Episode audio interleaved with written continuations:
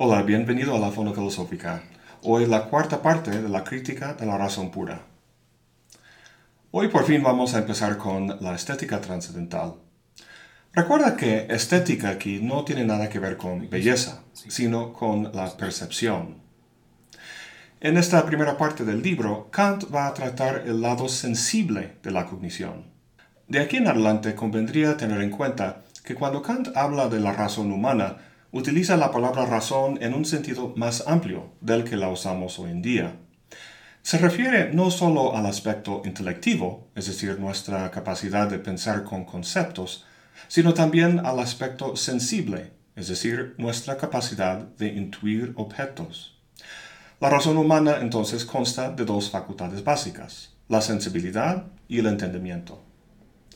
En los primeros párrafos de la estética trascendental, Kant habla de estas dos facultades y cómo se relacionan con los objetos. Vamos a ordenar los diferentes aspectos en una tabla. A través de la sensibilidad, los objetos nos son dados. A través del entendimiento, son pensados. Esta es la distinción básica.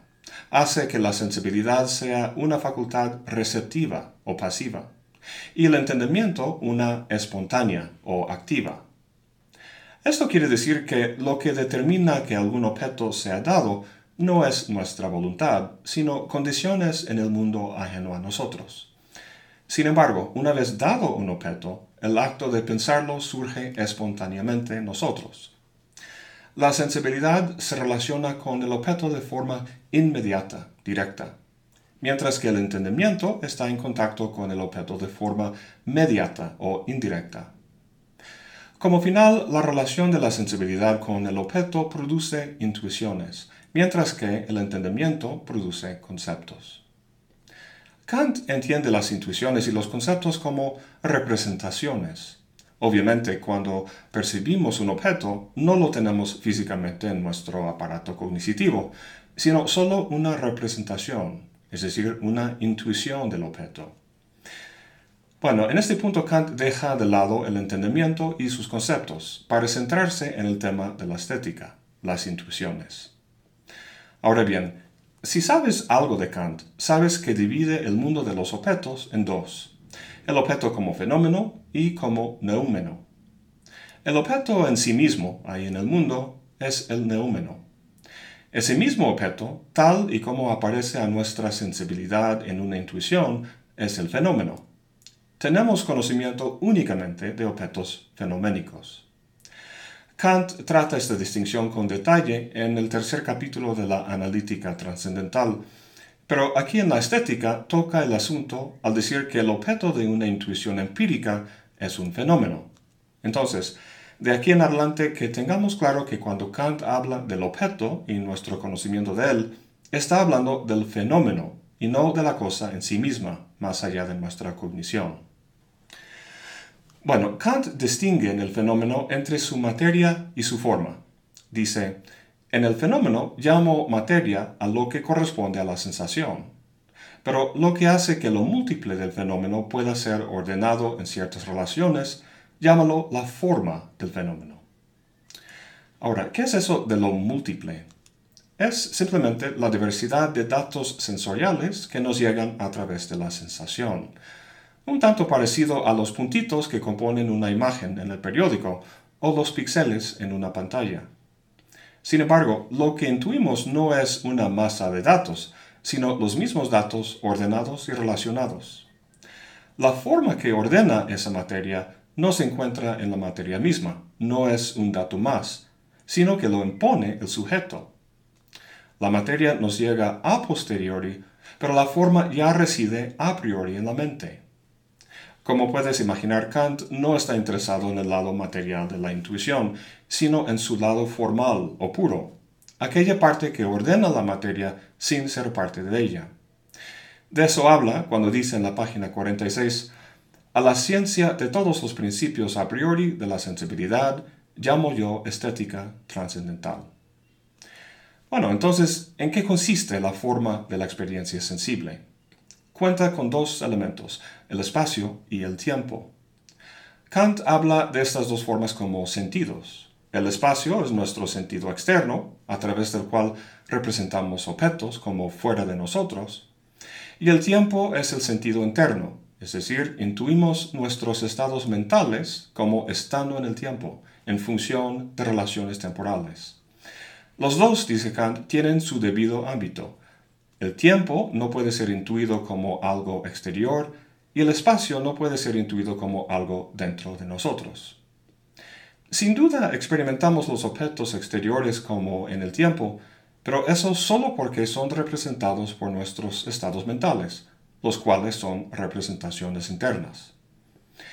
Entonces, el caótico zumbido de datos es registrado por la sensibilidad, pero para que haya una representación o intuición de un objeto, esos datos tienen que ser formateados, por así decirlo, por el sujeto, es decir, ordenados en el espacio y el tiempo.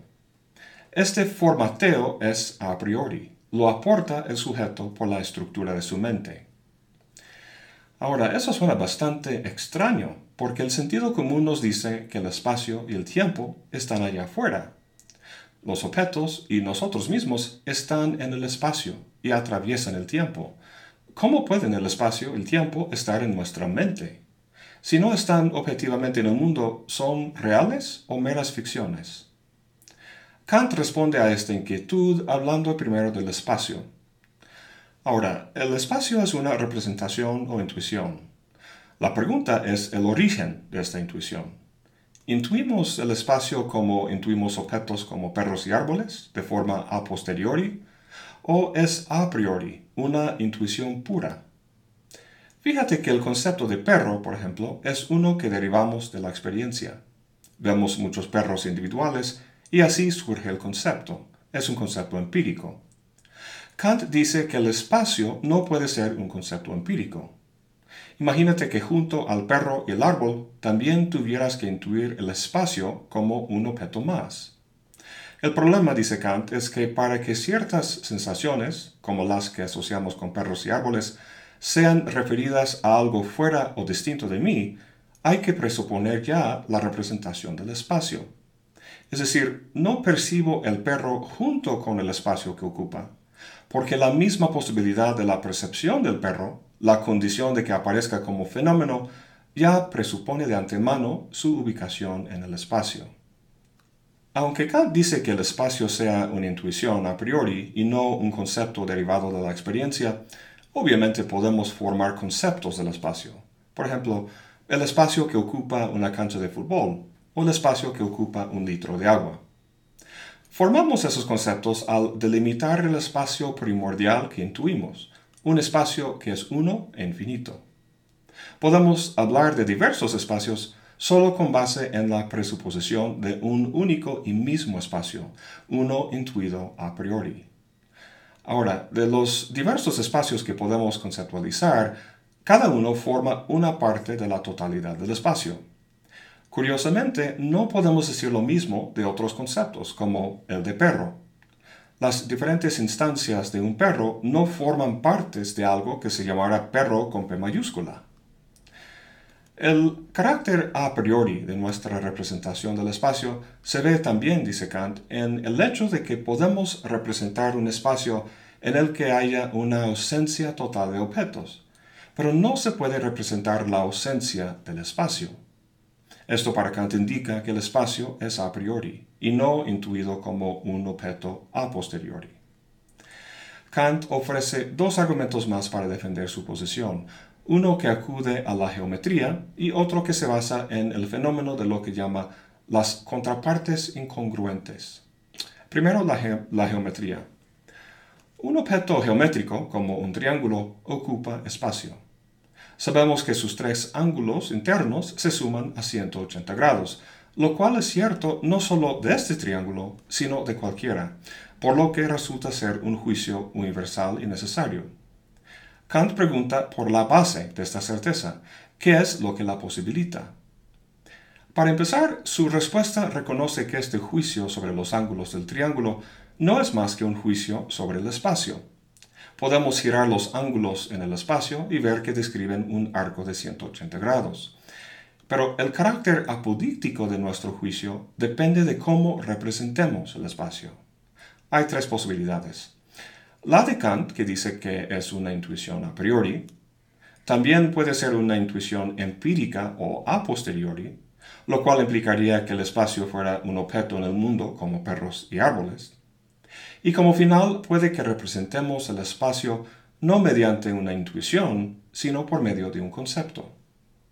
A ver qué sucede con cada uno de esos tres. Como vimos en un video anterior, los juicios analíticos son los cuya verdad se basa sobre un análisis de conceptos. Sin embargo, por mucho que analicemos los conceptos de línea y ángulo en nuestro juicio, no llegamos a la suma de 180 grados.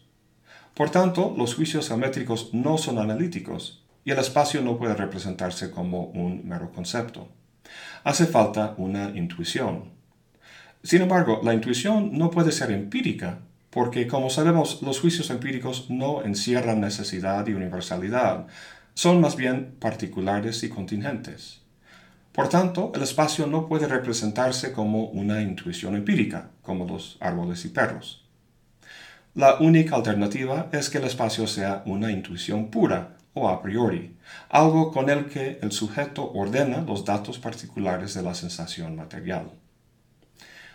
Pasamos ahora al último argumento sobre el así llamado contrapartes incongruentes.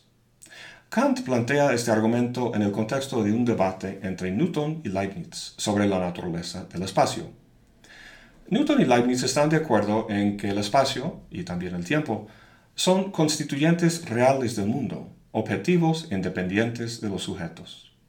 La diferencia entre los dos estriba en que para Newton el espacio es absoluto, es decir, las propiedades de los objetos, su ubicación y medición, requieren de un trasfondo espacial absoluto. Para Leibniz el espacio es relativo, es decir, el espacio no está objetivamente en el mundo, sino que emerge como consecuencia de las relaciones que se dan entre los objetos. Si no hay objetos, no se puede representar el espacio. Lo importante es que esas relaciones pueden determinarse completamente por conceptos. Entonces, tenemos a Leibniz y a Newton como representantes de nuestras dos alternativas. Para Leibniz el espacio es un concepto, y para Newton es un constituyente real del mundo como los perros y los árboles. Ahora, Kant rechaza la posición de Newton porque, como vimos, no puede dar cuenta de la universalidad y necesidad de las matemáticas y la geometría. También rechaza la posición de Leibniz por dos razones la que ya vimos de que los juicios geométricos no son analíticos, y también por la siguiente razón que ilustra con eso de las contrapartes incongruentes. Si sostuvieras tu mano derecha frente a un espejo, verías su reflejo en él. Imagínate que esa mano que ves en el espejo, el reflejo de tu mano derecha, saliera del espejo y se pusiera al lado de su mano derecha. Desde un punto de vista conceptual, es decir, leibniziana, estas dos manos son idénticas, hasta su más pequeño detalle. Sin embargo, por mucho que intentes, no puedes superponer la una sobre la otra, para que las dos ocupen el mismo espacio. Aquí tenemos una diferencia que no es reducible al concepto. Si el espacio fuera conceptual, no podríamos dar cuenta de la diferencia en orientación de las dos manos.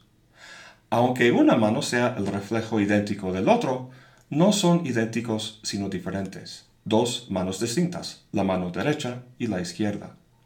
La única forma de dar cuenta de esto es al entender el espacio como algo que intuimos, pero ojo, no de forma a posteriori como en Newton, sino a priori como en Kant.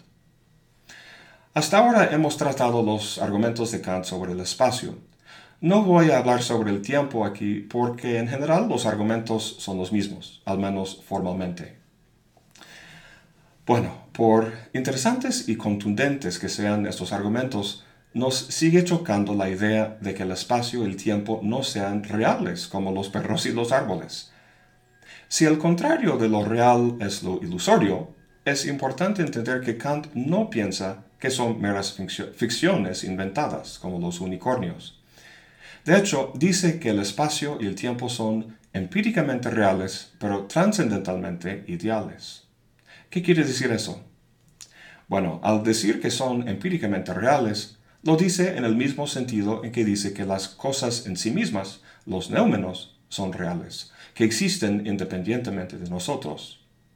Kant afirma la realidad de los neúmenos.